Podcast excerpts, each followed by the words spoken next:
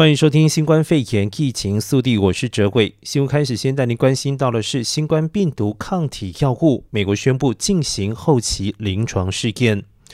设立在美国的礼来研究实验室四号宣布，已经展开新冠肺炎抗体药物的后期临床试验。该第三期临床试验一开始将招募全球大约三百名志愿者，志愿者都是住院的患者，而症状轻度到中度，而且持续不超过十三天。除了分为药物实验组和注射安慰剂的对照组，受试者也将接受标准新型冠状病毒治疗，包括抗病毒。药物瑞德西韦，如果在试验五天之后显示安全有效，受试对象可望扩大到一千人，并且纳入重症病患。美国国家过敏与传染病研究院院长佛吉表示，要研究调查治疗会产生哪些影响，与同一时间试验不同族群患者是很重要的，如此才能够证实无论患者的病情是轻或者是重，它都有所帮助。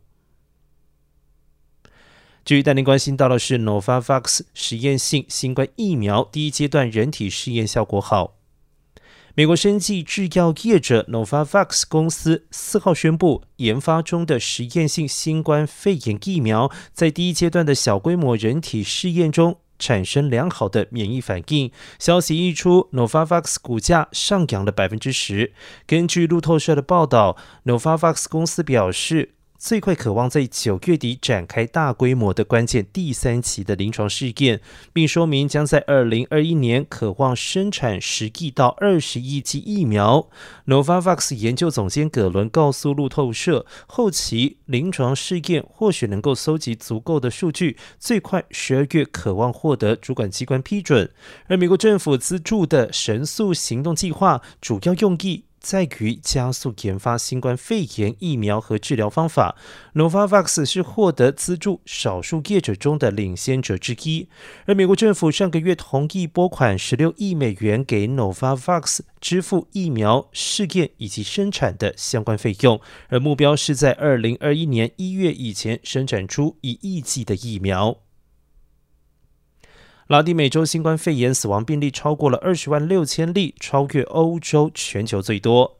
根据路透社的统计，拉丁美洲四号超越了欧洲，成为全球新冠肺炎死亡人数最多的地区。拉丁美洲迄今有超过了二十万六千人染疫不治，而接近了全球病亡总数的百分之三十。而截至八月四号，巴西全国通报累计九万五千八百一十九人病亡，为疫情最严重的拉丁美洲国家。其次为墨西哥，总计为四万八千八百六十九人不治。哥伦比亚、秘鲁。阿根廷以及玻利维亚等拉美国家也显示出疫情扩大蔓延的迹象。而截至今天上午，目前全球累计超过了一千八百五十六万人确诊感染病毒，超过了七十万一千人病亡。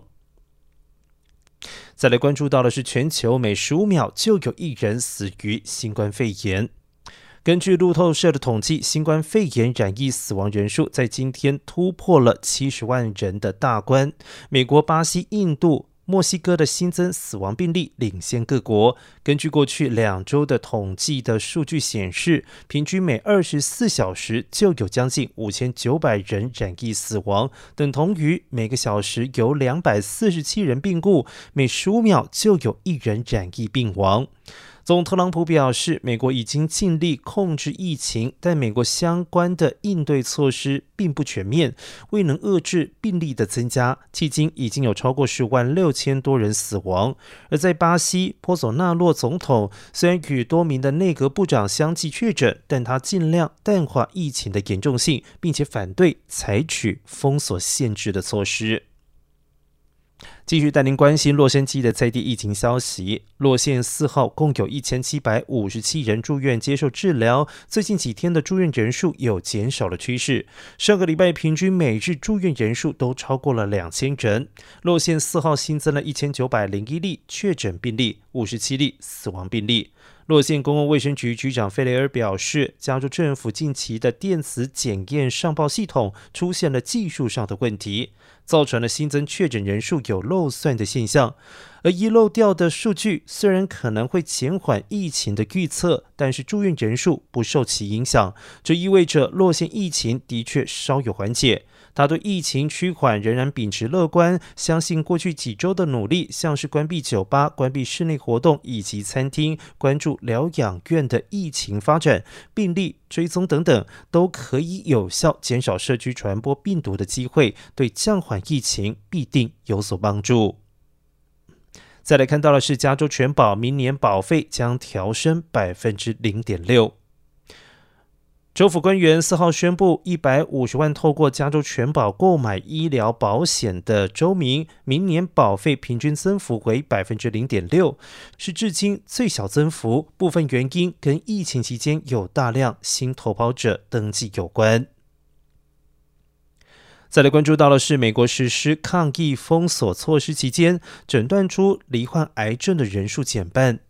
最新研究显示，美国三月、四月间每周诊断出罹癌病例的数目与近期平均值相比，骤降了将近百分之五十。恐怕有许多人已经延误治疗。根据法新社的报道，这项研究也发现，因为心脏病、中风，甚至是阑尾炎到急诊室求医的病患人数似乎也下降。还在进行中的一些研究也证实这种趋势。而这项分析报告刊登在美国医学会期刊网。络开放版以二零一九年一月到二零二零年二月为基准期分析报告的作家发现，疫情大流行期间，每周诊断出罹患乳癌、大肠直肠癌、肺癌、胰脏癌、胃癌以及食道癌等六种癌症的总人数骤降了百分之四十六点四。而诊断罹患其中每种癌症的人数都大幅的降低，诊断出罹患乳癌的人数降幅最大，下降了百分之五十一点八。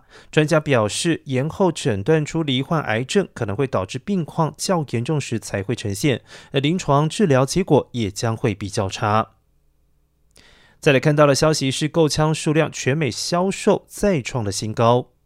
在新冠疫情尚未停歇的情况之下，加上之前社会事件频传，越来越多的民众开始购买枪支武装自己。根据美国联邦调查局三号发表的数据显示，美国七月份的买枪背景调查数量超过了三月疫情初期时统计的数据，再次创下了高峰。而数据显示，今年七月，联邦调查局进行了超过三百九十万次的枪支购买背景调查，是一九九八年该记录创立后的第三次最高，同样也是历年同期最高数据。传统上，该数据只会在新总统上任时出现较大的起伏，但是今年受到疫情以及游行的双重冲击而刷新了纪录。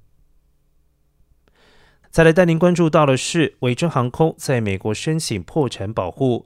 疫情重创的全球航空业，英国商业大亨布兰森创立的维珍航空公司四号向美国法院申请破产保护，试图在惨淡的航空业求生存。维珍航空发言人表示，为了执行维珍航空上个月提出的重组计划，申请破产是英国法院流程之一，也获得公司多数债权人的支持。维珍集团创办人布兰森今年年初呼吁英国政府给予金援，甚至愿意抵押加勒比海岛上的私人别墅来贷款，但是遭到了英国政府的断然拒绝。然而，受到疫情爆发的影响，各国祭出旅游限制令，许多人也不敢搭飞机。国际航空运输协会估计，今年航空业损失金额高达八百四十亿美元，营收比去年少了一半。好了，休息一下，待会回到节目现场，欢迎继续收听《亲子一起来》。